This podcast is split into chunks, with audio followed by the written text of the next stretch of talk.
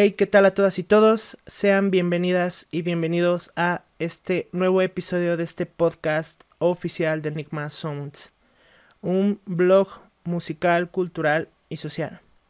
El día de hoy tengo una super invitada de honor en este episodio, una invitada que nos va a estar contando todo el trasfondo, su percepción de vida, su percepción personal, su percepción profesional en todo lo que ha acontecido tras esta pandemia.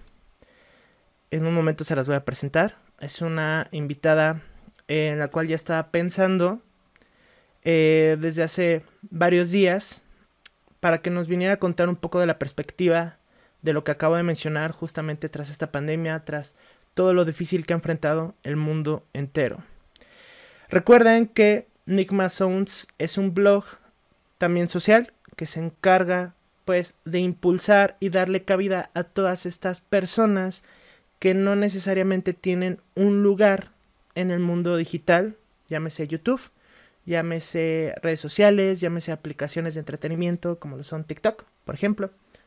Em, y pues hay que darles un espacio porque estas personas también tienen algo que contarnos. Ese es el caso del día de hoy con esta invitada verdaderamente invitada de honor que tenemos el día de hoy. Síganos en nuestro blog oficial, el cual es nigmasounds.com. Ahí tenemos a... Eh, bueno, estamos publicando contenido distinto de interés digital, también en notas relacionadas con la cultura, con la música, con el cine, con el entretenimiento. Y de este lado, pues, lo que ya conocen como el podcast, que está seccionado en varios distintos temas también relacionado al talento mexicano y a impulsar el talento mexicano, que también es algo, es uno de los ejes centrales de este podcast. Sin más que decir, y es aquí lo que siempre menciono para cada uno de los invitados, y es aquí donde entran los sonidos de aplausos para Tania Quintero. Tania Quintero es enfermera y es egresada de la carrera de licenciatura en enfermería y obstetricia de la Universidad Nacional Autónoma de México. Ella ha servido por un periodo aproximado de tres años en el sector privado y en el sector público. También tiene un diplomado en urgencias y ella actualmente está laborando para la Secretaría de Salud. Me lo comentaba, no en una área específica. Nosotros conocemos a estos héroes de bata blanca también, ¿por qué no? Decirlo y de uniforme blanco, pues que son todólogos.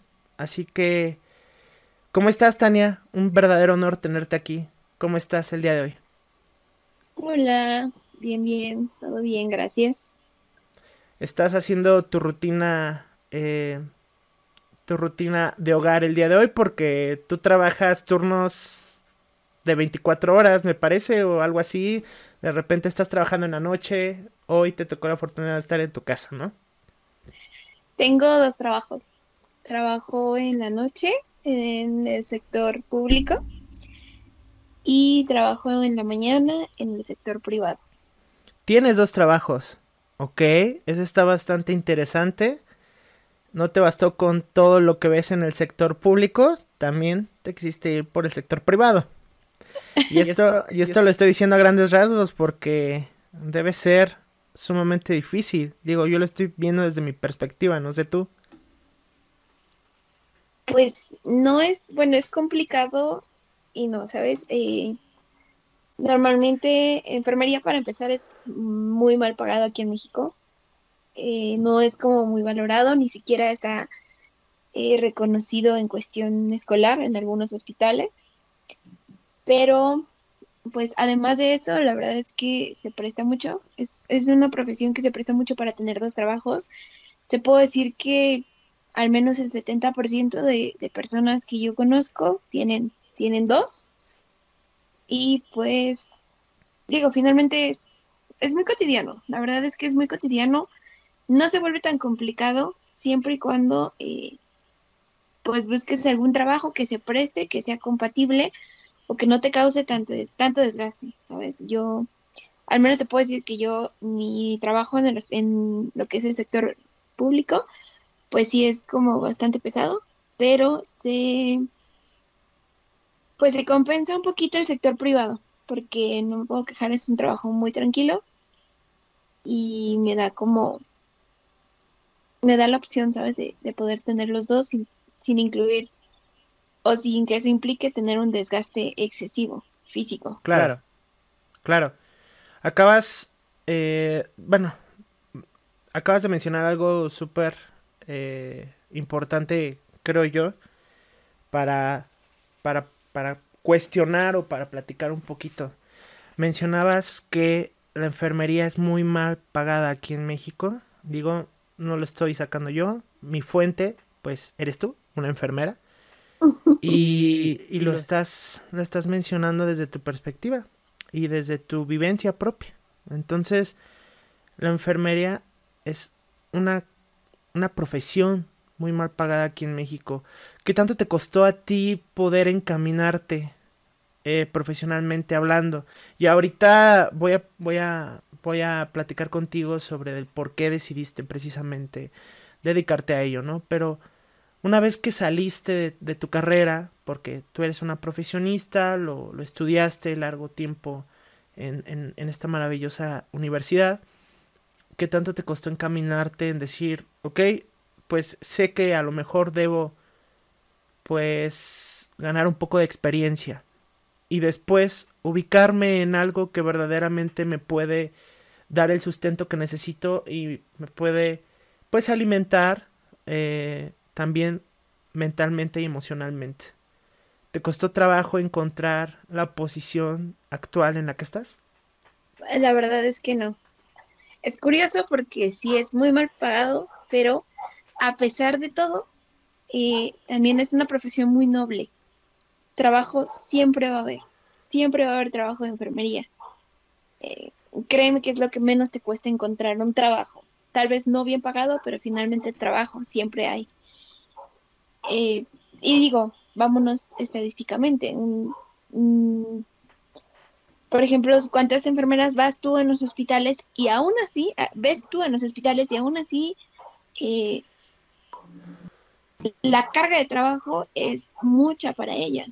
Podrían contratarse más, desafortunadamente no siempre se tienen o no se tenían los recursos, pero siempre se van a requerir enfermeras. Digo, estándares manejan cuatro pacientes por enfermera, a veces trabajamos con el doble de, de pacientes que nos, que nos corresponden, pero no cuesta trabajo. La verdad es que a mí en lo personal, yo incluso te puedo decir que yo encontré trabajo desde el momento en el que yo estaba eh, haciendo mi servicio social, aún sin tener mi, título ni mi cédula, me dieron la oportunidad de comenzar a trabajar en el sector privado.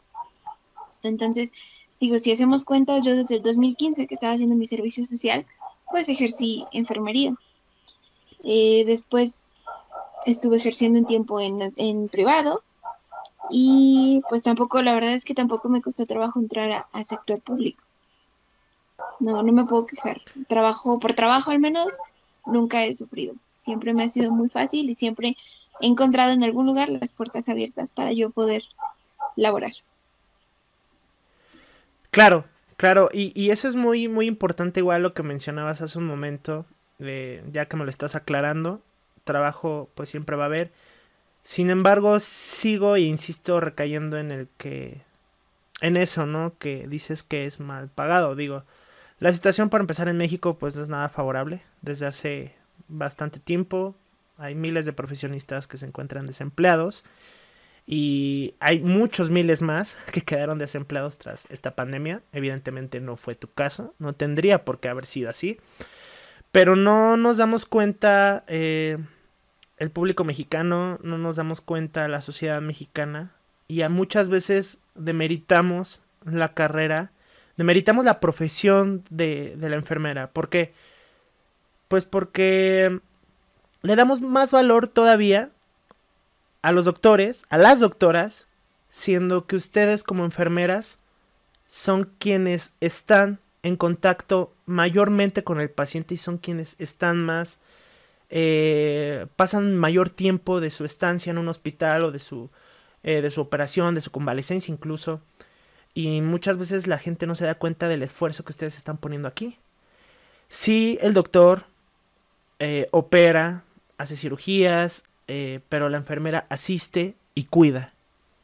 ¿Cómo ha sido esto cómo lo ves tú de este lado? Yo al menos lo estoy viendo desde, pues desde la, desde la perspectiva personal, claro está, pero ¿quién mejor tú que, me lo pueda reafirmar o, negar?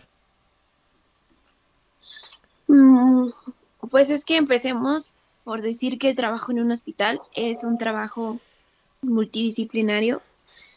Y la verdad es que hasta ahorita con la pandemia la gente es como se viene a dar cuenta de la importancia que tienen o que tenemos todos como equipo porque sí, el médico a lo mejor es quien diagnostica, quien receta, quien opera, enfermera, eh, la, enfermería es quien cuida, quien se encarga de administrar esos medicamentos, eh, de dar los cuidados, de estar pues más tiempo con el paciente, incluso ser a veces su apoyo emocional.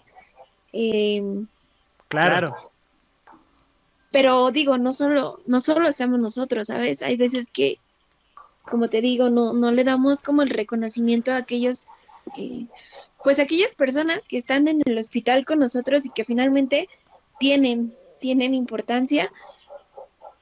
Y te lo digo, o sea, yo, lo, yo me, di cuenta, o bueno, nosotros eh, nos damos cuenta hasta este momento que, por ejemplo, yo puedo ejercer mis cuidados, pero si yo no cuento a lo mejor de un camillero, no puedo tal vez movilizar a mi paciente o yo puedo tener a un paciente intubado, pero si yo no tengo el personal de inhaloterapia, tal vez no puedo eh, manejarlo de manera correcta. Puedo darle los mejores cuidados a mis pacientes, pero si no me apoyo del personal de nutrición para darle la dieta adecuada, pues tampoco va a salir. Entonces, creo que ahí es, te digo, es cuando te das cuenta que somos un equipo multidisciplinario desde las personas de admisión, las personas de trabajo social, que finalmente son quienes se encargan, no sé, de ver pues de la cuestión administrativa, la cuestión con tus familiares, o bueno, con los familiares del paciente, eh, de todo. O sea, la gente de limpieza, porque la verdad es que también gracias a ellos es, es eh, a que nosotros tenemos, gracias a ellos nosotros tenemos un área limpia, un área en la que podemos trabajar. Entonces, sí, la verdad es que hay veces que, que la gente no se da cuenta que realmente ahí todos tenemos pues somos, somos pilares, todos somos pilares, todos tenemos que trabajar en conjunto, todos necesitamos de los demás, unos de otros, para, para poder pues sacar adelante al paciente, que finalmente es,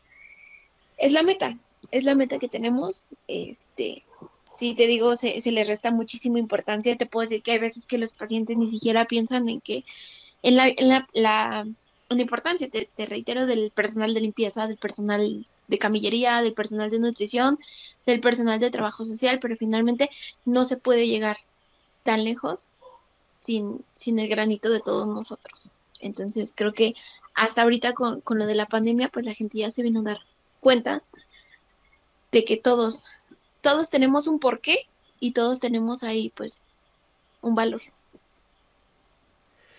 Y bueno, me gusta, me gusta que, que lo, lo transmitas de esta forma, dando ese mensaje de la importancia de un equipo de distintas disciplinas y dándole ese valor que se merecen desde el personal de intendencia hasta las personas encargadas de la nutrición del paciente, los farmacéuticos, enfermeras y enfermeros, doctoras y doctores, todo el mundo que labora dentro de un hospital hace funcionar justamente el mismo. Tristemente, pues sí, eh, creo yo que sí, no era la forma, dicen por ahí después de niño ahogado tapado el pozo, pero tristemente nos dimos cuenta tras esta pandemia, tras esta crisis de talla mundial, que, que verdaderamente ustedes pues son los que nos atienden y son quienes hacen funcionar el lugar a donde finalmente llegamos si nos encontramos en un mal estado de salud. Eh, me gustaría, pues, preguntarte concretamente, esto sí es eh, muy, muy importante para mí. Desde el momento en el que eh, te conocí, porque para quienes no sepan, a, a, Tania yo la llevo conociendo ya bastante tiempo, son 13 años, Tania. 13, 14 años. 14 años más o menos. 14 años, este, bueno, y, y pues hemos, somos amigos, somos, eh, he visto su progreso, he visto su crecimiento y estoy muy orgulloso de ella. Eh, tal vez soy la persona menos indicada para decirlo, pero sí, es una persona muy dedicada, muy trabajadora. En ese entonces yo no creería y no estoy demeritando, claro está, la carrera para, para nada, pero yo te imaginaba en otra área, ¿vale? Esos son los falsos prejuicios que llegamos a tener personas como yo, que están mal, pero pues digo, tarde que temprano la deconstrucción está bastante bien. ¿Por qué decidiste, por qué decidiste escoger esta carrera como enfermera? Ok, mm, bueno, yo desde pequeña siempre quise dedicarme al área de la salud. Y cuando yo entré a la prepa, me di cuenta que había más carreras que me gustaban. Eh, veterinaria era una de ellas, pero la verdad es que somos, si somos sinceros, en México no tenemos la cultura de cuidar las mascotas. Incluso estamos en uno de los primeros lugares en maltrato animal, entonces, pues no, no me hubiera gustado, ¿sabes? Desempeñarme en eso porque siento que yo hubiera sufrido a la par que, los animalitos, entonces tengo corazón de pollo y pues quedó descartada. Mi segunda opción era psicología. Eh, la psicología me gusta muchísimo, pero también esa es otra cosa. México no tiene una buena eh, relación o no tiene una buena cultura de la salud mental.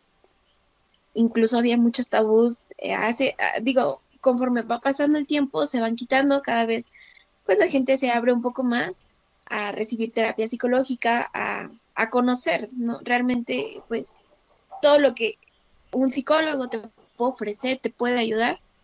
Pero antes, digo, existía ese tabú de, ay, vas a ir al psicólogo, o sea, estás loco, el psicólogo es para locos, o sea, menospreciaba mucho el trabajo y y no le daban importancia a la salud mental, que realmente es, se, se tiene, o sea, se le debe dar como mucha prioridad.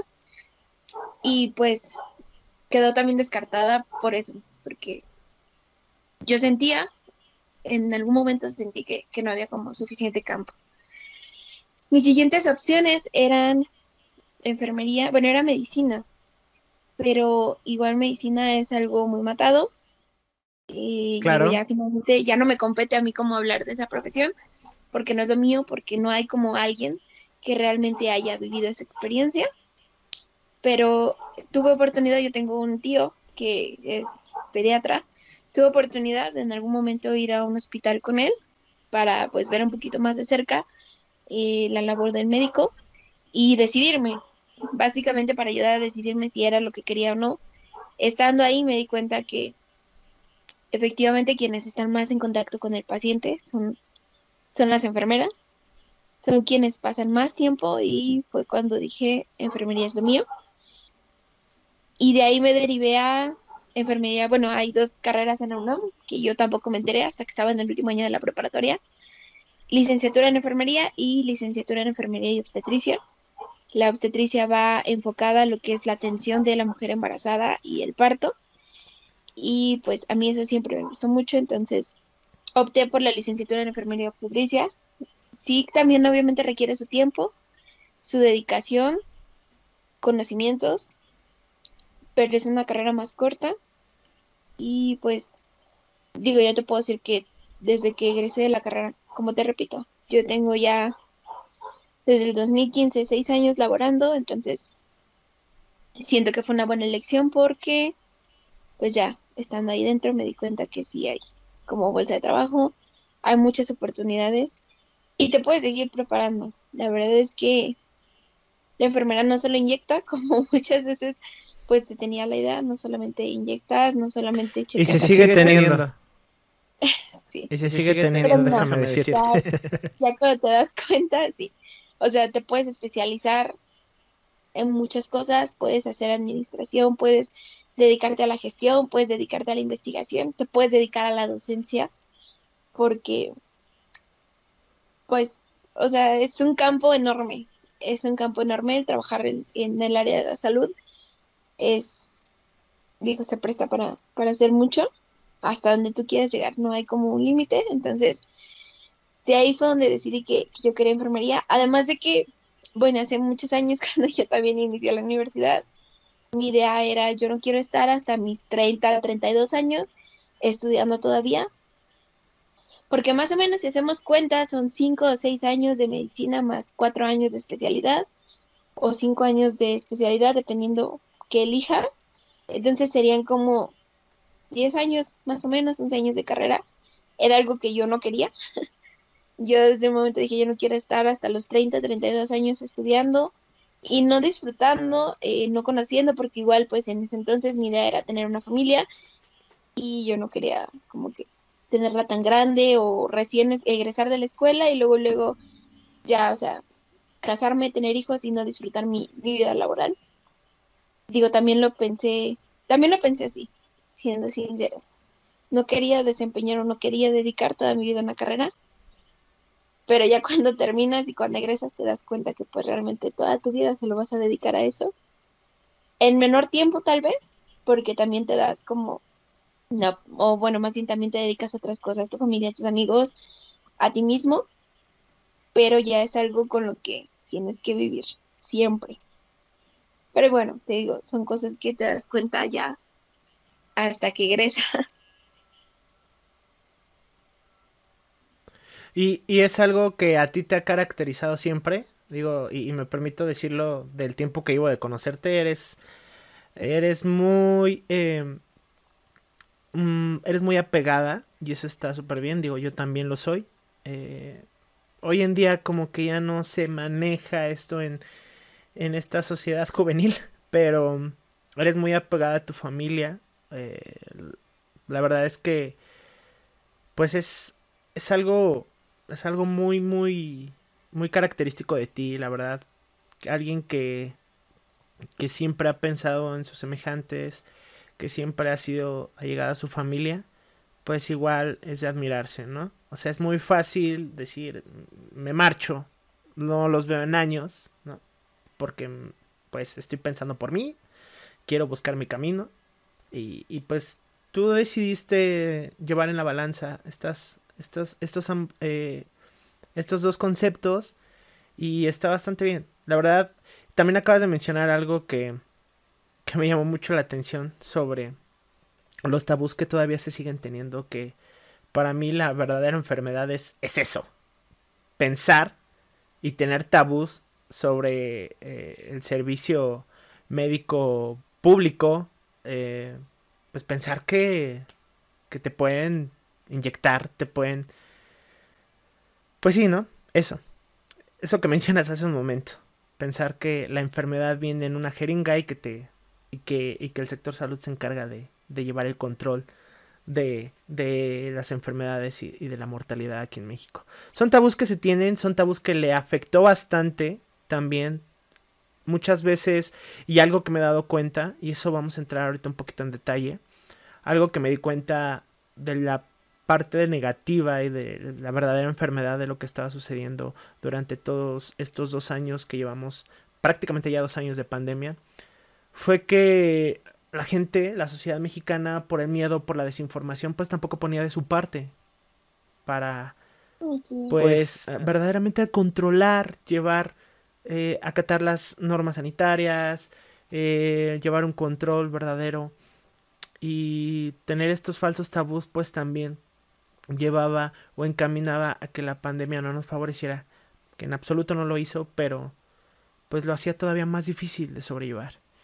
Entonces es aquí donde caigo. Eh, sé que tú como enfermera, y lo mencionaste, tú te especializaste, tu licenciatura es obstetricia, sin embargo yo sé, por lo que me has contado, tú atiendes a heridos, atiendes a, distintos enfermos que no necesariamente van sobre la parte de la obstetricia. Obviamente también, pues, eh, sé que también estás en la parte de partos y eso. Pero eres una enfermera en todo el contexto de la palabra. Entonces, sí me gustaría que me dijeras ahí, dentro de tu labor hoy en día, de lo, dentro cómo te estás desempeñando hoy en día, qué tan difícil ha sido para ti esta pandemia eh, con todos estos falsos tabús, con toda la desinformación del paciente, porque viene del paciente, viene de su familia, viene de toda la gente, pues sí, ¿no? Eh, desinformada y que hace todavía el labor del enfermero, del doctor, mucho más difícil, ¿no? ¿Qué tan difícil ha sido para ti dentro de todo esto que hemos pasado? Porque también lo has estado, has estado en una zona donde se atienden enfermos con COVID. Cuéntame un poquito sobre ello. Ay, pues sí, ahí, viene lo complicado. bueno, he de aclarar que eh, esa es otra cosa. Tú eres, eh, bueno, como enfermera en un hospital, realmente ahí ya te desempeñas en el área en la que te corresponda, en la que te toca. Yo te puedo decir que he rotado por prácticamente todas las áreas, desde recién nacidos hasta un quirófano o una terapia intensiva. Entonces, esa es otra cosa muy rara vez. Por cuestiones de, Ah, sobrecarga de trabajo o de necesidades. Básicamente el hospital y el personal se maneja de acuerdo a las, más bien el personal se maneja de acuerdo a las necesidades del hospital. Entonces, eh, pues, digo, aunque tú tengas una especialidad o aunque tengas un área en, bueno, más bien, incluso aunque tengas un área designada, si otra requiere tu apoyo, pues tienes que ir a apoyar. Entonces, eso es algo que en cualquier lado te, vas a encontrar. Ahora vamos recayendo en lo que decíamos hace un momento, ¿no? perdona que te interrumpa, pero es recayendo en lo que decíamos hace un momento, el equipo, el equipo de trabajo, ¿no? O sea, las labores, en este caso de un enfermero, no se limitan a su área, cuando y más cuando se trata de, de un hospital, ¿no? Un hospital tan grande como en el que estás trabajando ahorita. Así es, o sea, básicamente vas a estar, como enfermera vas a estar en donde te necesiten. Eh, ¿Qué tan difícil fue? Híjole, depende en qué aspecto hablemos. Personal, laboral, familiar. Em, creo que con una sola respuesta me lo estás dando todo. Digo, al ser laboral, sé de antemano que va a ser personal para ti, porque es cansado. Fue muy difícil y lo sigue siendo. Entonces yo lo que quiero con, llegar a, este punto con esta pregunta es sensibilizar a las personas que nos vayan a estar escuchando, a, los oyentes que nos estén escuchando, que vean la perspectiva, ¿no? No les dan cabida a, a, personas como tú, y es triste saberlo, pero no les dan cabida en los medios, eh, en los medios tradicionales, televisión, eh, periódicos, y pues no, ven la perspectiva y lo difícil, porque ustedes detrás de ser, de ser detrás de ser profesionistas y servidores públicos en la salud, también son personas, también son sociedad, también son pacientes. Entonces, si tú me lo cuentas desde tu perspectiva ahorita laboral, me vas a estar contestando también prácticamente en lo personal. Entonces, como tú gustes. Vale, pues empecemos en lo laboral. Eh, es bien sabido que siempre o desde siempre han habido carencias en los hospitales. Es, la verdad es que, o sea, es, tonto culpar a un gobierno o al gobierno que esté en turno porque esto es algo que viene, viene sucediendo desde hace mucho, o sea, no es de un, de un sexenio en específico como muchos medios de desinformación lo plantean. Porque te puedo decir que desde que. la verdad. Te puedo decir que desde que yo era estudiante había veces que no teníamos material. Hay algo que. Hay algo que enfermería siempre la caracteriza y es que enfermería hace lo que puede con lo que tiene. Y hay muchos memes, parece burla y todo eso, pero es verdad. O sea, trabajamos lo poco que tenemos y te puedo decir, improvisamos, esa es otra de las características de enfermería, la improvisación, y eso a mí me lo dijeron, recuerdo que algún maestro me lo dijo, em, la improvisación es fundamental en enfermería, yo no lo creí hasta el momento en el que trabajé, porque sí, la práctica, la escuela es una cosa, estar dentro ya laboral, desempeñarte es otra totalmente diferente y es cuando te vienes a enfrentar a la realidad. Te puedo decir, te digo, desde hace mucho es bien sabido que no, nunca ha habido ni material ni personal suficiente para atender eh, pues la demanda de salud aquí en México. Y todo viene, me voy a extender, pero bueno, todo viene desde que en México no tenemos cultura de la prevención. Vamos a los hospitales hasta que ya estamos mal. Vamos a los hospitales hasta que ya tenemos alguna enfermedad. Entonces, desde ahí viene el problema. Si tú no te cuidas, cuando llegues al hospital ya vas a estar mal. ¿Qué va a pasar? Ese hospital va a estar saturado de gente que dejó todo al último, incluyendo su salud, y pues va a colapsar. Eh, el sistema de salud se va a ver rebasado, siempre ha sido así, rebasado en cuestión de, te digo, personal insuficiente, medicamentos insuficientes, material insuficiente, no es de un sexenio, ha sido siempre. Entonces, imagínate, estás en una pandemia, estás con personal insuficiente, estás con material insuficiente, estás con medicamentos insuficientes y con un exceso de carga de trabajo por gente que no cree, gente que prefiere no creer a pesar de estarlo viendo, o gente que simplemente se confía, porque como te digo, si en México no tenemos la cultura de la prevención, pues también somos de a mí no me va a pasar. Este, entonces, pecamos, pecamos de confiados, lo cual es muy cierto, y hasta que estamos ahí, pues es cuando nos cae el 20. Entonces, empecemos por eso, siempre ha habido, o por sí el hospital ya se manejaba, y te digo, no solamente ese, todos los hospitales ya se manejaban porque con personal insuficiente, con material insuficiente y con medicamentos insuficientes, súmale a eso la pandemia. En la escuela te enseñan lo que es una pandemia, pero nunca te dicen, o bueno, más bien, tú nunca piensas que vas a estar en una. Y si lo vemos así fríamente, en ninguna escuela te dicen, te vas a enfrentar a una pandemia mundial de un virus que no sabemos qué tan letal puede ser, en el cual puedes perder la vida tú o puede perder la vida alguien de tu familia. Entonces, o sea, nadie te lo dice y hasta que estás ahí y lo vives es cuando te cae el 20. Mm, y es cuando se vuelve complicado. Exacto. Lo aprendes a la mala. Entonces es cuando pues más te cala, ¿no? Porque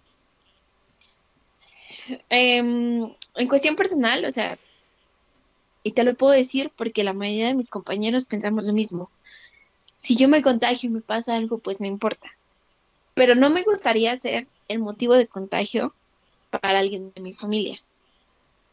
Más aún, si alguien de mi familia perdiera la vida, sabiendo que yo los contagié.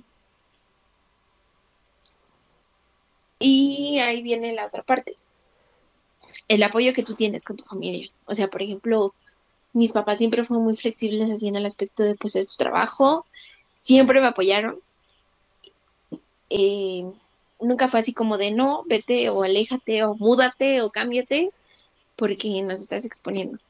Entonces, que tendrían, que, tendrían todo, que tendrían todo, eh, voy a decirlo, todo el, no el derecho, podríamos decirlo de esa forma, de sentirlo y de decirlo, porque fue algo, fue una enfermedad nueva. Y les preocupas. Eres su hija.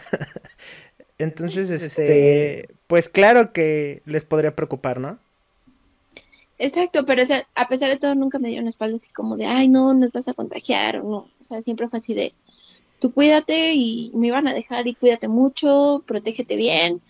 Y ya, o sea, nunca me sentí como, o sea, sí, obviamente siempre me cuidé, pero nunca me sentí con ese pesar de decir si los contagio, porque yo sabía que ellos sabían que finalmente pues yo estaba expuesta y era por mi trabajo, no era por gusto, no era por relajo, no era porque anduviera en fiestas. Es esa parte, esa parte de que pues siempre me apoyaron. Te digo, en lo laboral pues eh, se complicó mucho porque teníamos, empezó la carga de trabajo empezamos a trabajar, pues el hospital fue así de, nos vamos a hacer COVID. Y recuerdo que fui, justamente fui de las primeras, el primer día que se abrió el área COVID, me tocó entrar a mí. Sacamos papelitos y Tania tuvo la buena suerte de sacar el número uno. Entonces no sabíamos cómo, sí, de verdad. o sea, no sabíamos cómo teníamos que entrar, no sabíamos nada cuando nos dijeron que el hospital iba a ser COVID, pues imagínate, o sea, el estar con mis papás recorriendo este la palería, recorriendo tiendas, todo para buscar un respirador, para entrar con un respirador y los filtros. Wow, wow, wow, wow, espera, porque esa es la otra parte. Tú te encargas de comprar tus materiales. O sea, en México la situación es tan difícil que los enfermeros y enfermeras se deben de preocupar por su propio equipo de trabajo. Y yo te llegué a ver toda estresada porque no encontraba cierto equipo de tu trabajo en alguna tienda, ¿no? Entonces, ustedes se deben de preocupar por su equipo. Mira, tampoco voy a desmentir eh, lo que es la cuestión de los hospitales. Los hospitales, te puedo decir que siempre nos han dado equipos.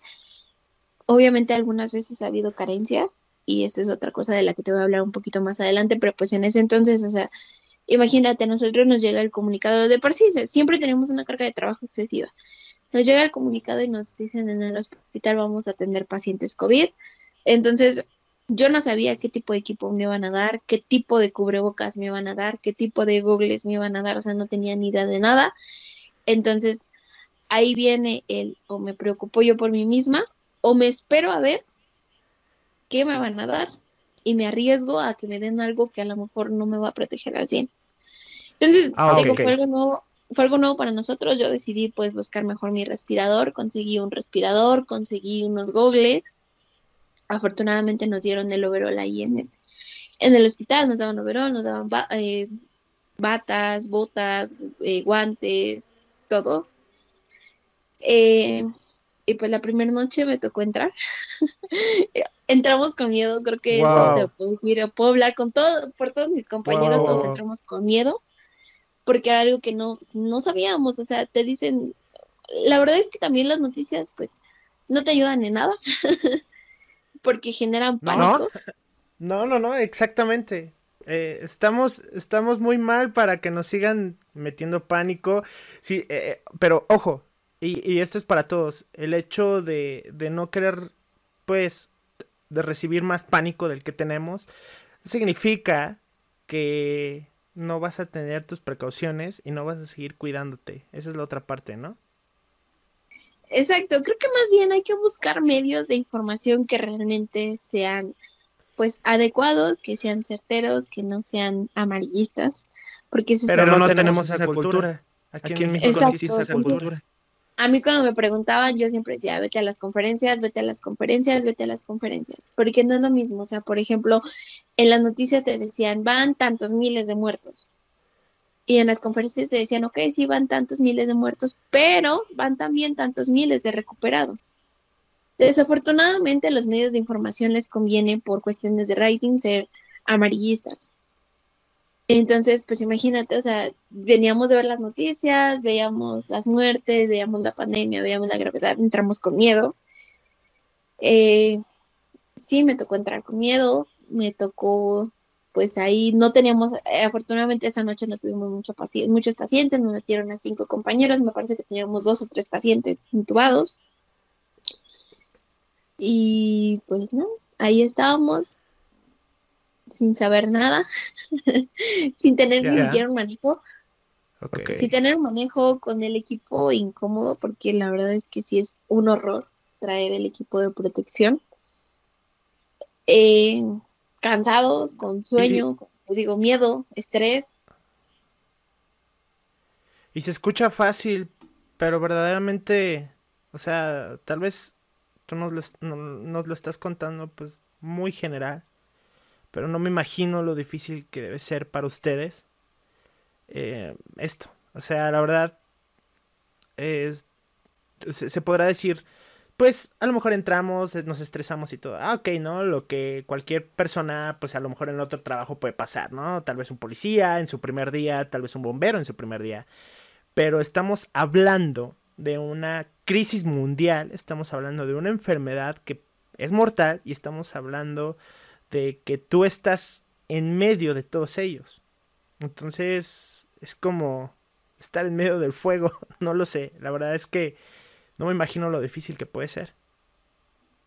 Fue complicado, te digo, la verdad es que sí fue complicado, pues no sabíamos, fue nuestra primera noche y pues así, así se empezó, empezamos a entrar, empezamos a sufrir las marcas en la cara las marcas en la cara porque la verdad es que el equipo la lesionaba mucho. Creo que en algún momento tal vez sí te llegué a mandar fotos.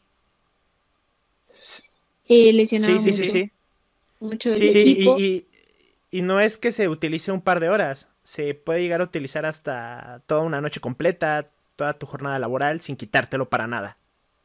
Exacto, ahí te viene la otra parte. Eh, fue cuando mucho personal se empezó a ir de resguardo por cuestión de que era pues diabético, hipertenso o tenía alguna patología o tenía algún factor de riesgo, entonces se fueron de resguardo. Contratación de personal fue muy poca, entonces te digo, eran noches el principio de la pandemia no te puedo decir que fue lo más pesado. La verdad es que este segundo año de pandemia yo me lo he llevado muy tranquilo. Aprendí, aprendes a vivir con el tiempo con esto, aprendes a, hacerlo más fácil o a buscar la manera de hacerlo más fácil y más ameno, porque finalmente es algo que tienes que hacer. Pero sí, o sea, lo que fueron los primeros meses, te puedo decir, mm, abril, mayo, junio, julio, agosto del año pasado, fueron complicados porque el personal era poco. Hubo un momento en el que tuvimos desabasto de medicamentos, desabasto de sedaciones, eh, veías a los pacientes morir. Eso fue otra cosa muy complicada. Estoy acostumbrada a ver gente morir. Ok, eso, eso, a eso ahorita, ahorita vamos a recaer. El, el desabasto de medicinas, porque sí, es, eso es, un tema muy importante y, de verdad esto lo estaba como que guardando ya casi como para el final, porque viene la otra parte, ¿no? ¿Cómo es tu sensibilización como persona, eh, como profesionista al momento de ver tantas personas, pues desgraciadamente fallecer. Eh, mencionabas hace un momento algo sobre el desabasto de medicina, que si bien ha sido uno de los temas pues de más polémica, por las cuales se han hecho marchas, por las cuales la gente se ha manifestado.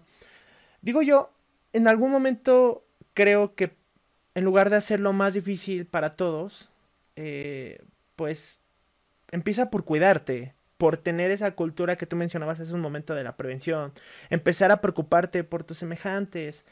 Y lo menciono porque es fácil hacer una marcha, pero de verdad es difícil meterle esa educación, esa cultura a todas las personas de, ok, cabrón, este, sal eh, a lo necesario, cuídate, eh, no te confíes, usa el cubrebocas, no sé, las reglas de oro, ¿no? ¿Tú cómo lo ves desde esa perspectiva?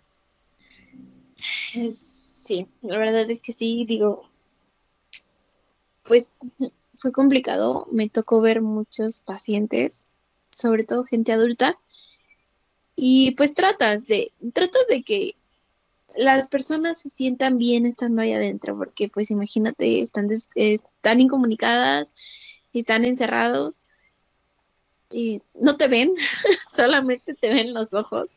Entonces imagínate cómo te sentirías tú como paciente al no saber ni siquiera si es hombre o mujer, porque hay veces que no se distingue. Traes el nombre en alguna tela pues pegado, pero si no, realmente pues no sabes o no distingues quién te está atendiendo.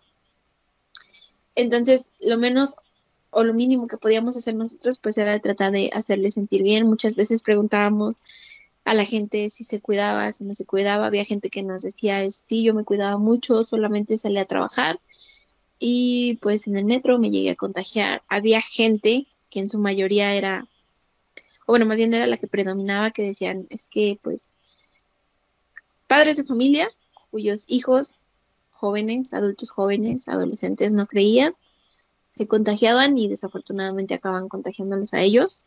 Gente también que no creía, y ya cuando estaban ahí te decían es que yo no creía en esto hasta ahorita. Entonces creo que nos encontramos un poco de todo, pero creo que sí definitivamente abundaba la gente que no creía o gente que era contagiada por gente que no se cuidaba. Pues, pues eh, fue, por, fue una de las, para mí esa fue la razón principal por la que todo esto se extendió. El no creer. Porque, porque por este tipo de gente fue que esta enfermedad se extendió a pasos agigantados durante este tiempo, ¿no? Y ponía en riesgo a las personas que sí se cuidaban, ¿no? Porque, a ver, esa es la otra parte. Eh, sí, eh, usar una mascarilla, eh, usar gel antibacterial, tratar de mantener la sana distancia, tampoco es una garantía del 100% del que no te contagies. O sea, y a lo mejor vas a decir, eh, tú me puedes dar más detalles, ¿no? De, de, cómo, cómo funciona esto, que a pesar de que nos lo han puesto en televisión muchas veces, pues es una enfermedad que incluso eh, con el tacto de las cosas, con pues que de repente se me olvidó lavarme las manos y ya me agarré la cara, aunque tuve el cubreboca todo el día, ¿no? Pues eh, si el virus está ahí, te puedes contagiar. Pues sí, es un poco de todo, ¿sabes? La verdad es que teniendo las medidas se...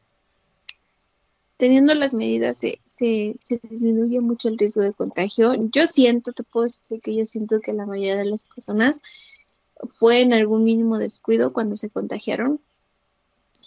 Y ya lo puedo decir porque toda mi familia, eh, nadie de mi familia ha dejado de trabajar.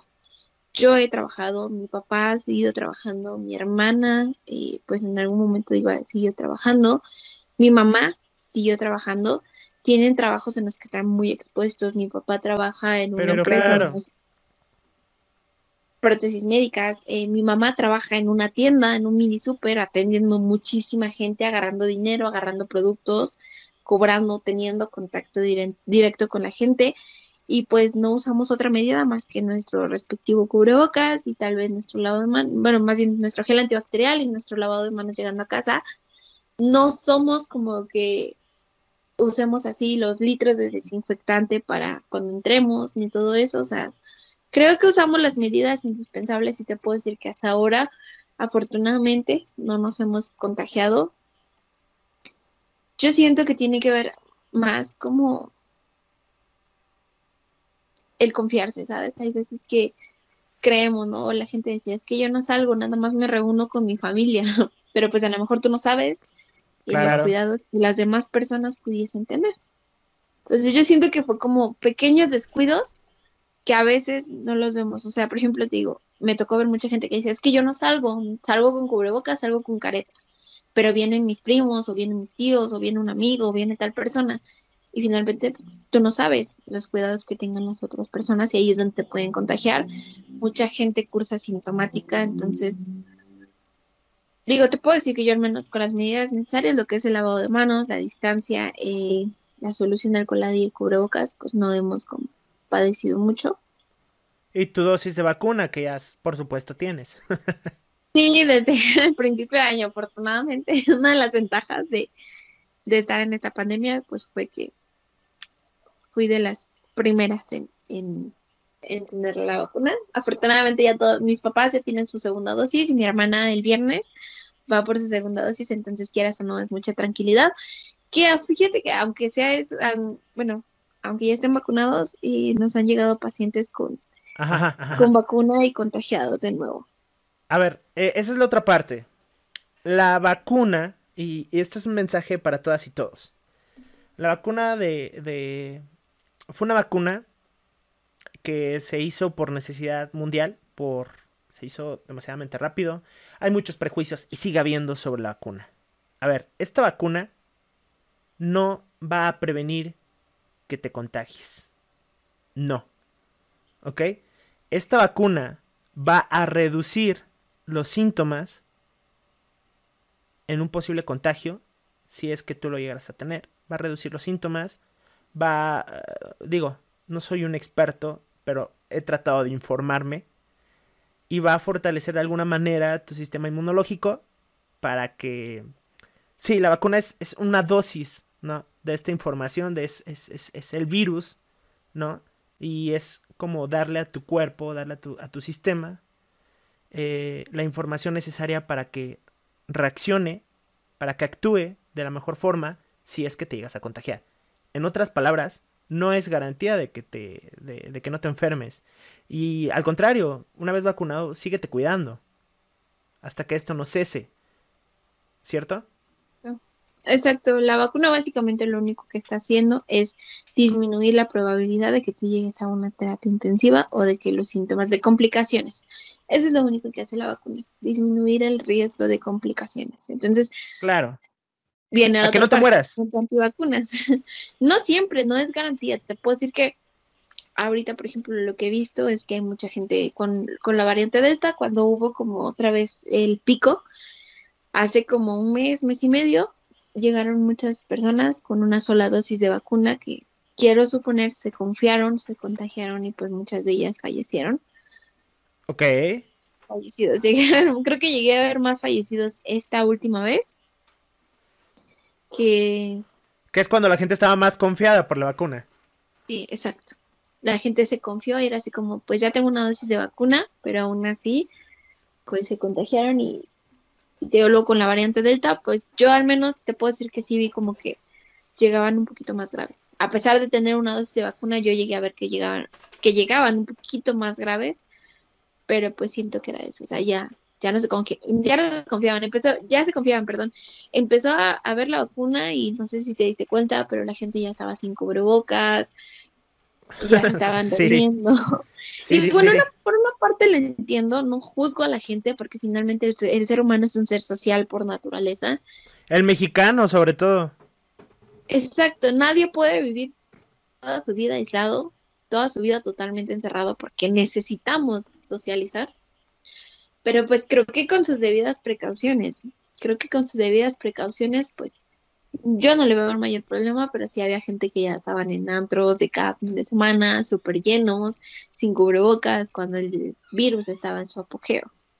Entonces, pues. Claro, sí, sí, son, siguen siendo temas difíciles, pero creo que se pueden cubrir y se pueden solucionar informándote, cuidándote y creyendo y no confiándote, ¿no?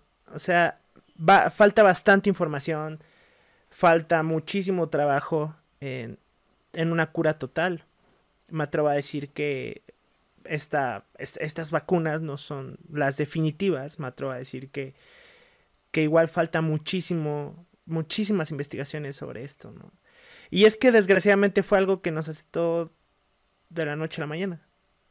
O sea, yo estaba, yo estaba dando capacitación, una semana antes estaba dando capacitación en la Secretaría de Gobernación con muchísima gente y al día siguiente estábamos en pandemia. Digo, a la semana siguiente estábamos en pandemia ya con casos confirmados en México. Yo estaba en el ADC. el... Ah, tú estabas en el ADC. En el ADC, ah, justo, cuando se, justo cuando se detectó el primer caso aquí en México. Porque, porque esa es la otra parte. Salió justamente en esta época de, para quienes nos estén escuchando y no son aquí de la Ciudad de México, eh, aquí en la Ciudad de México cada año, así como en otras partes del mundo, se celebran festivales de la talla ADC, eh, teníamos también el Vive Latino en esa época de marzo-abril, cuando comenzó la pandemia hace ya casi dos años, casi. Em, y pues por ahí teníamos a Tania de fiesta. Porque somos personas, somos sociedad. y también tenemos una vida. Porque soy persona y tengo una vida social. Claro. Sí, o sea, yo ese día estaba ahí o sea, unas semanas antes, unos dos semanas antes, estaba en un concierto de Sabine en el Pepsi Center. Dos semanas después, justo cuando anunciaban el primer caso aquí en México, yo estaba en el ADC. estaba Sabino, en mi casa, a punto de irme al ADC. Sabino, si nos estás escuchando, Tania es muy fan de ti. Ya listo, lo tenía que decir. no, es, que, es que, ¿qué crees que recientemente bueno, ya te contaré más o menos de, qué va esto, eh, pero pues bueno, no tiene mucho tiempo, igual que, comenzamos con, los podcasts y con el proyecto Enigma Sounds, pero apenas hace poco nos hicieron una mención también por ahí en una revista que se llama Marvin y una revista que se llama eh, Indie Rocks, y nos hicieron una pequeña mención, entonces está padre, está padre que nos hagan una mención que mínimo sepan que existimos y no cabe la la menor duda que podría por ahí llegar este mensaje a este tipo. A, este, a este ídolo tuyo. Pero bueno, continúa. Pues, ¿en qué estábamos? Recuérdame, porque es que es mucha información. Ah, que estabas, que estabas, que estabas de fiesta. Que estabas de fiesta eh, en Sabino y que pues estaba la pandemia casi ya en la puerta ahí visitándonos. La puerta. Todavía alcancé a ir en Lady C.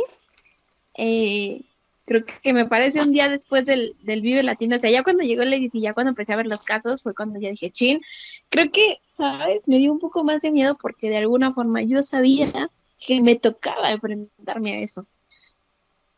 Creo que por eso me entré un poco más de miedo. Digo, no es lo mismo cuando cuando sabes que está el virus, pero pues afortunadamente te toca hacer home office o, te toca estar en casa o eres estudiante y sabes que no te vas a exponer, a cuando eres personal de salud y sabes que a ti directamente te va a tocar exponerte. Y viene otra cosa bien complicada. Eh, te da el bajón. Te puedo decir que yo, esos primeros meses de pandemia, cuando empecé a entrar a COVID, había noches que no dormía. Me dormía a las 5 de la mañana, me levantaba a las 8 de la mañana. En ese entonces yo no tenía dos trabajos, solamente tenía eh, el trabajo de, del sector público.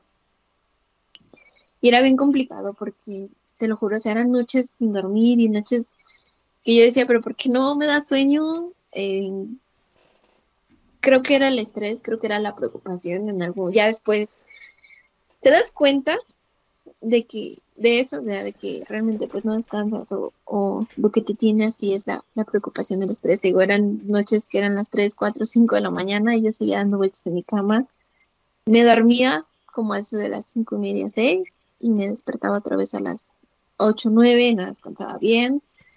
Era un desgaste emocional, porque sí es lo que te digo, o sea, no es lo mismo que te digan te vas a enfrentar a una pandemia a que te digan puedes perder la vida por tu trabajo. Eso está más canijo. Eh, y luego viendo el coraje, ¿sabes? Yo sé que es mi trabajo, me encanta mi trabajo, te lo puedo decir, pero aquí viene el momento en el que tú como enfermera, porque eres, antes que ser enfermera, eres un ser humano. Entonces ahí es donde tú piensas, ves a la gente que no se cuida. Y entonces ahí es donde tú piensas, ¿realmente vale la pena mi esfuerzo? ¿Vale la pena arriesgarme y exponerme a mí y exponer a mi familia por gente a la que literalmente le vale madres su salud? Y entonces es donde dice, si a la gente le vale madre su salud, le va a valer si yo me contagio por su culpa. Entonces, lo llegas a pensar, o bueno, al menos te lo puedo decir, yo lo llegué a pensar así como de, ¿realmente vale la pena que yo me esté esforzando? Y tienes todo tu derecho de pensarlo. Y tienes todo el derecho de pensarlo. O sea, el hecho de que estés en esta área y de que estés trabajando de esto no significa que vas a comprender y a tratar a todos con pincitas. Finalmente somos humanos, tenemos conciencia y sentimos impotencia también. Exacto, o sea, te digo, antes de ser, antes de ser enfermera soy, soy ser humana, entonces era lo que te decía, realmente si llega a pensar así como, vale la pena que yo me esté exponiendo por gente a la que no le interesa ni siquiera su salud. Eh, también en esos momentos dije, demonios, ¿por qué no estudié? ¿Por qué no fui contadora? No, no, no, no, no. ¿Por qué no, fui contadora? ¿Por qué no estudié otra cosa? ¿En qué momento quise ser? No, no, no, jamás, jamás, no, no, no, no, este, digo, afortunadamente creo que esa es la otra parte. El mundo entero se sumió en una depresión. El mundo entero se sumió en una depresión. Esta pandemia nos trajo una depresión. Nos hundimos en la depresión. La interacción humana se redujo. Ah, la verdad, esa fue la otra parte que extrañas tras una pandemia como la que está sucediendo, que todavía no termina, pero extrañas la necesidad de salir, extrañas la necesidad de la interacción, ¿no? Y el tener el tener estas esperanzas de que nos vamos a volver a ver, vamos a volver a estar juntos. Sí, pero vaya, a como han ido evolucionando las cosas, hay que tener todavía ese grado de conciencia de que tranquilo, todavía no acaba, puede tardar. Digo, el concepto de la nueva normalidad también podía sonar alarmante para muchos y muchos que decidieron y por el miedo decidieron no enfrentarse a la nueva normalidad y querer regresar a la normalidad anterior, a la vieja normalidad. Entonces, imagínate si a la sociedad que no está involucrada en profesiones como la tuya, pues tiene esa necesidad y tiene esa depresión y tiene y se hunde también por, somos humanos, porque estamos acostumbrados, porque somos mexicanos, estamos acostumbrados a un ritmo de vida. Y a ustedes también, les cambiaron el ritmo de vida completo. Pasaste de atender a, mujeres embarazadas, pasaste de atender a pacientes con enfermedades crónicas, accidentados, a gente que tenía un virus mortal. Imagínate lo difícil que ha de ser para ti.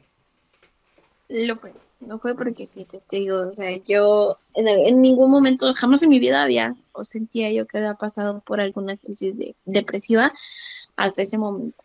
Me aislé de todos, esa es otra cosa que hice, o sea, me aislé de todos, dejé de contestar mis mensajes, o sea, dejé de hablar casi con la gente.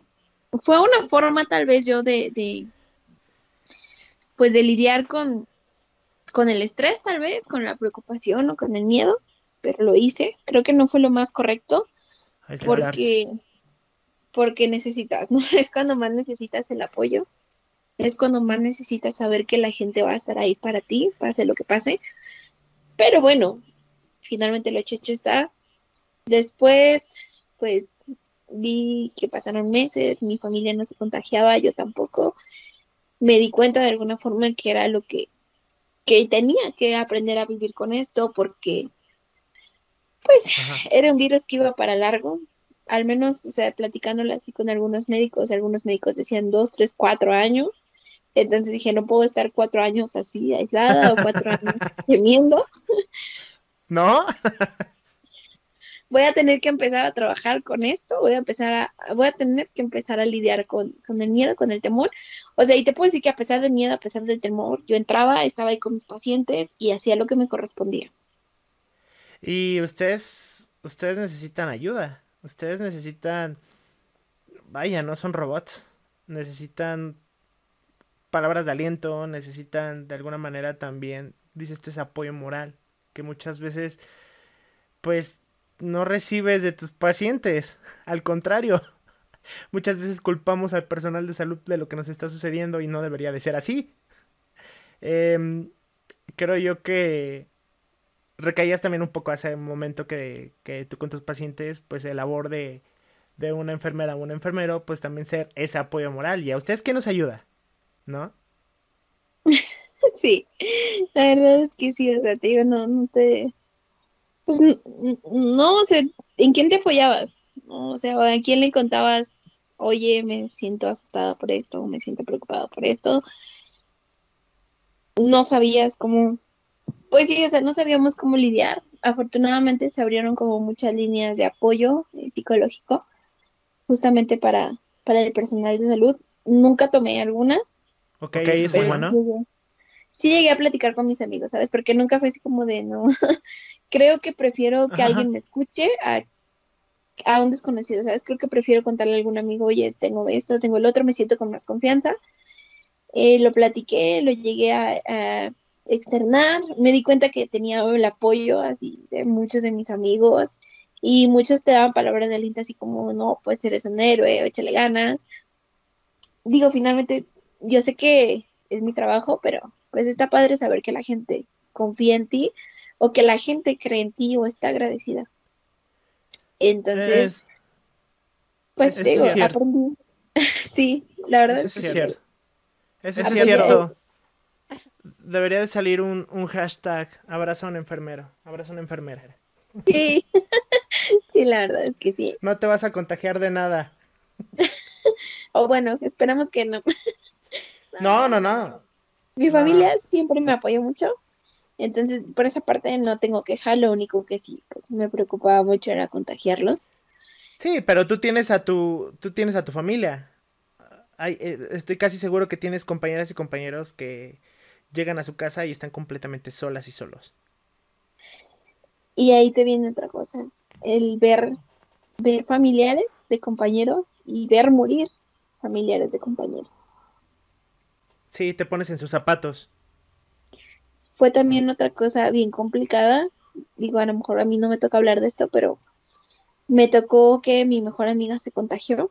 No ahí en el hospital, se contagió por uno de sus hermanos. Ok este, se contagiaron, digo, desafortunadamente pues por cuestiones laborales, como todos estamos expuestos. Eh, su papá llegó ahí al hospital, lo internaron, todos estábamos al pendiente y pues una noche que estábamos de guardia nos avisan que falleció. le marcan a ella y pues ella me marca llorando. Entonces, así como ese, mucho caso, como ese caso, muchos otros. De ver, pues sí, ver familiares fallecer de compañeros. También fue bien complicado, pero a la vez es padre ver cómo, cómo ahí se olvidó todo y nos apoyamos. Todo el tiempo estábamos mandándole mensaje, oye, tu papi esto, tu papi el otro, fotos, eh, información, todos, 24 horas. Este, oye, ¿qué necesitan? ¿Necesita algún medicamento? O sea, se lo conseguíamos. Y te digo, así como con él, con todos los familiares que, que habían y con todos los pacientes, ¿eh? o sea, no, no nada más con uno, pero en cuestión de la información y así, pues sí era un poco más con, con cuestión de, familiares de, compañeros de ahí. Esa es otra cosa, bien, bien complicada, ver familiares, ver a tus compañeros cómo están pues sufriendo porque sus familiares están ahí o porque sus familiares pues no la Entonces, digo, es, es un poco de todo, es un poco de todo, es bien complicado ponerte a hablar de la pandemia, es, podemos estar aquí dos, tres, cuatro horas y no terminaríamos. Todas las experiencias que te puedo decir que pasamos, y pues imagínate, así como la mía, de cada compañero, porque cada uno de nosotros lo vivió a su manera y lo sigue viviendo. Ahorita, pues afortunadamente ya ha bajado un poco. Eh, fue muy curioso, hace como un mes y medio, dos meses, nos dijeron, ¿saben qué? El hospital va a ser 100% COVID. Platicando con un amigo, sí le dije, ya estoy hasta la madre de esto, porque, pues sí, o sea, te cansa, te cansa, ¿sabes? Toda tu, tu vida gira en torno al COVID, noticias en torno al COVID, salidas en torno al COVID, todo, todo es en torno al COVID. Entonces, llega un momento de que te sientes fastidiado. Ya sabía como, ya no me daba miedo entrar, la verdad, te, soy sincera, ya no me daba miedo entrar. Ya era fastidioso el estar con, con el equipo y pues más que nada eso. O sea, ver a morir, ver, ver, que lo, ver lo mismo siempre ver lo mismo siempre, enfrentarse a lo mismo y pues saber que esto de alguna forma no, no acaba. Creo que eh. eso es, no verle fin es lo que, lo que nos está fastidiando, no verle el fin. Y creo que no solo a nosotros, creo que ese sería para todos, ¿no? Precisamente por ello, por lo difícil que es y sigue siendo para, para ustedes y para todos alrededor del mundo, Precisamente por esa razón hay que seguir sensibilizando y hay que seguir educando, que eso es lo que falta muchísimo. Y saber de antemano que no eres el único o la única que le está pasando mal. Todo el mundo alrededor lo está lo está pasando, ¿no? Y digo, más allá de que te pongas en los zapatos de alguien más, pues trata de trata de apoyar a que esto sea más ligero para para todas y todos. Trata de aligerar la situación, no la tornes más difícil. Sabemos lo difícil que es para ti, eh, pues a lo mejor volver a trabajar como antes, si tienes un negocio, si estás trabajando en algún emprendimiento, sabemos lo difícil que puede ser también la interacción, pero desgraciadamente esto es lo que nos tocó a todos alrededor del mundo entero, ¿no? Y pues sigue, sigue la línea, sigue sensibilizándote, sigue educándote y no bajar la guardia de antemano, ¿no? Que eso ya puede sonar muy cliché hoy en día, pero... Em, pero pues es una realidad. Espero, espero de antemano que este no haya sido un podcast que, que te haga volverte a meter en lo mismo del COVID, sino que haya sido también como que te vea como terapia pues para sacar y, te digo, o sea, la intención de esto es que es que más, más personas o más gente escuche lo que realmente en los medios no está la verdad es que no mm, los medios no acotan la, realidad que están pasando los, los, servidores, gente profesionista como tú. Y, esa es la intención, ¿no? Y espero que, sirva para ti el, poder también de alguna manera expresar lo, difícil o, cómo lo estás sobrellevando, ¿no? Porque te, repito, no, no hay información, no hay, eh, más allá que de información, no les dan, no hay cabida a, a, ustedes, al menos yo lo veo desde este punto, ¿no? De cómo le están pasando. ¿no? Entonces, em, espero que sirva de, de, terapia de alguna manera, como lo quieras ver. Este. Em, a ver, eh, yo creo que ya es momento de. Ya casi vamos a, cerrar eh, este capítulo. Vamos a cerrar ya casi este episodio, pero sí, vamos a cerrar con algo muy, muy importante. Y que, pues, evidentemente lo quería dejar para final. La muerte. Tu perspectiva de la muerte, tu concepto de la muerte, cómo lidias con la muerte. Evidentemente has, has, has visto morir a muchísimas, muchísimas personas. ¿Cómo has lidiado con todo esto? Ay, complicado. Enfermería está en el inicio y en el final de la vida. Yo como obstetra he visto nacer, pero también he visto morir. Y es bien complicado.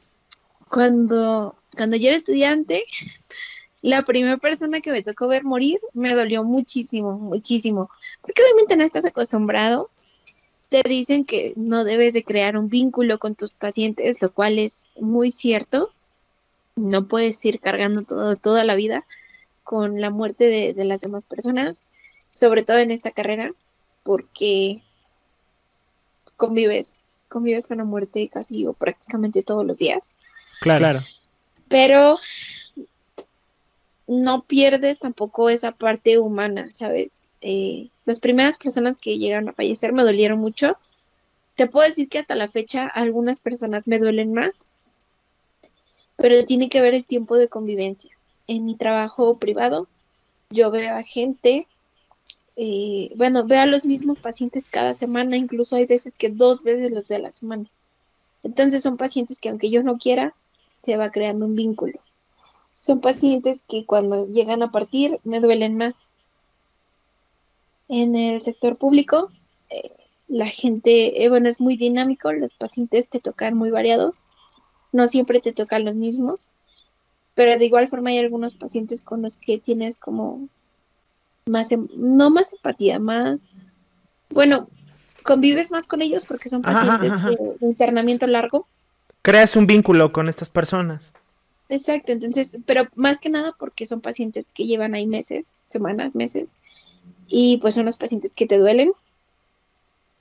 Conforme va pasando el tiempo, no es que te hagas frío o no es que te hagas indiferente, pero debes de aprender a no dejar que esto te afecte eh, los dos años, bueno, sí, los dos años o el año antes de la pandemia, yo estaba en un servicio donde trabajábamos con muchos pacientes crónicos degenerativos.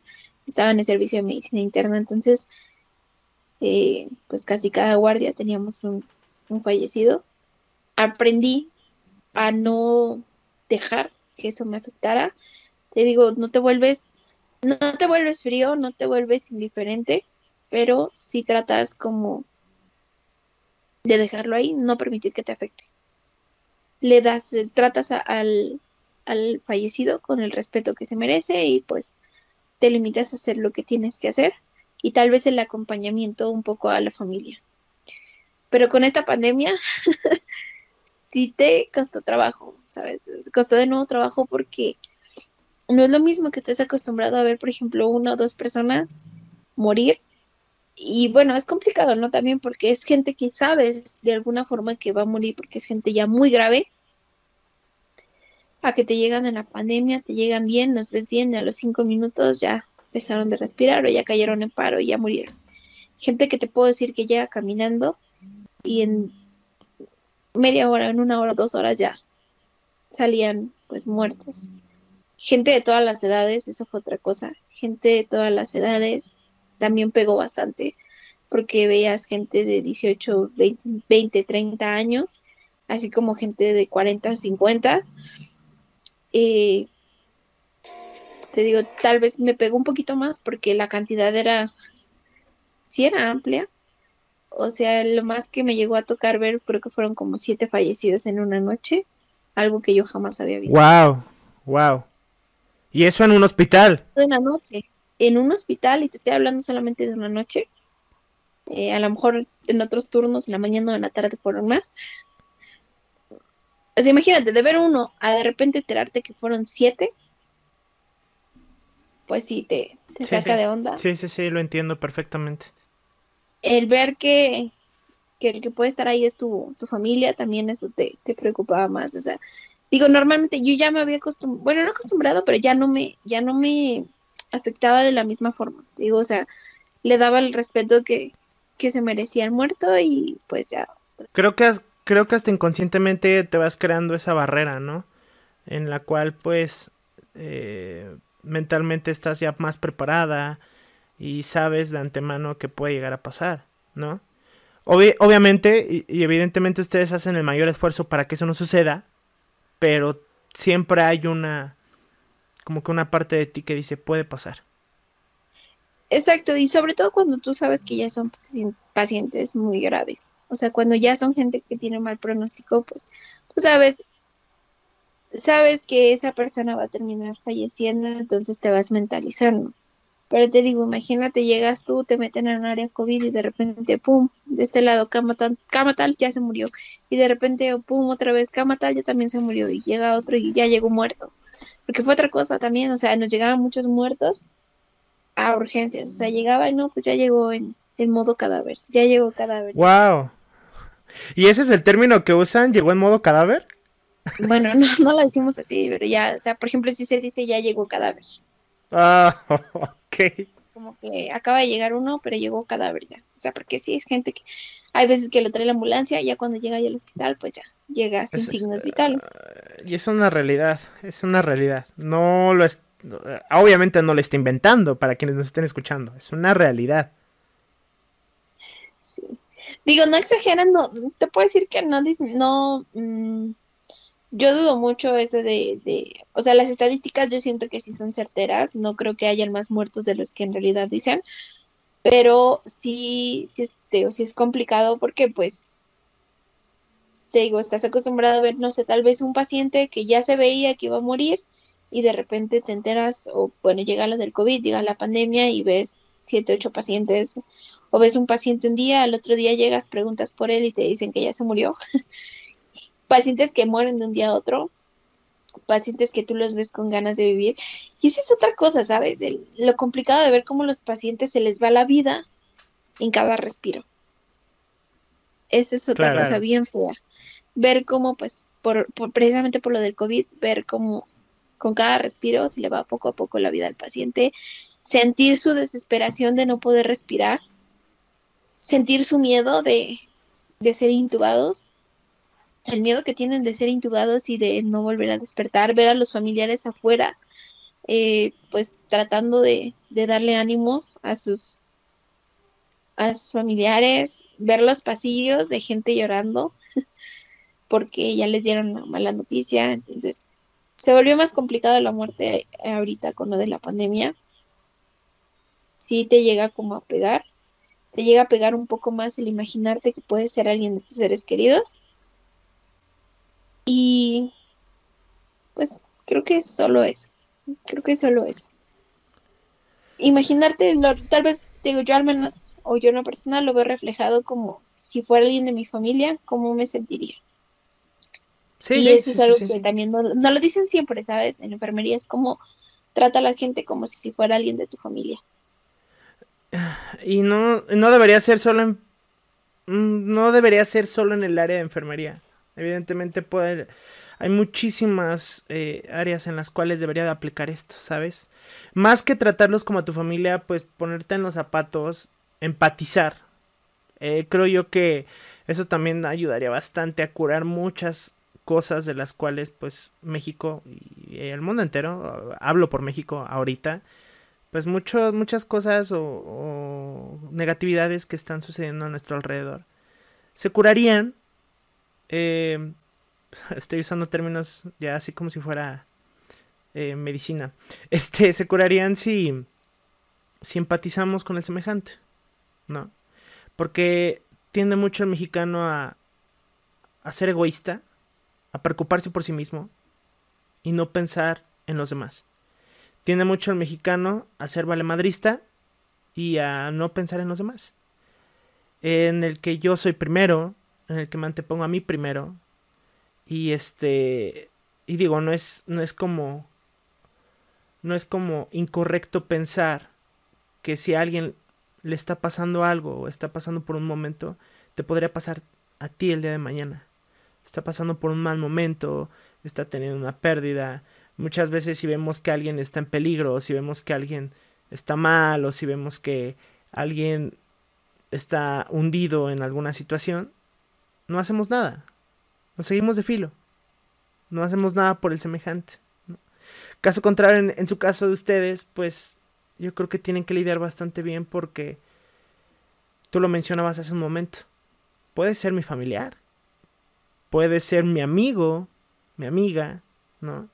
Y ponerte en los zapatos de alguien más, yo creo que va ablandando esa parte de ti en la que dices, ok, eh, yo creo que si formamos como que esta cadena de apoyo, esta cadena, esta comunidad de apoyo, pues podemos hacer buenas cosas, ¿no? Y no quiero sonar romántico en esta parte, pero es que sí, el mexicano es muy valemadrista en pequeñas cosas como en el que no sé del paso en el semáforo y me aviento, en el que yo estaba aquí en la fila y te vas al carajo porque yo gané, en el que yo quiero ser el primero y no me importa si tú o tu familia a lo mejor eh, tienen esta oportunidad, ¿no? O sea, me estoy yendo con cosas básicas que podemos ir cambiando como personas.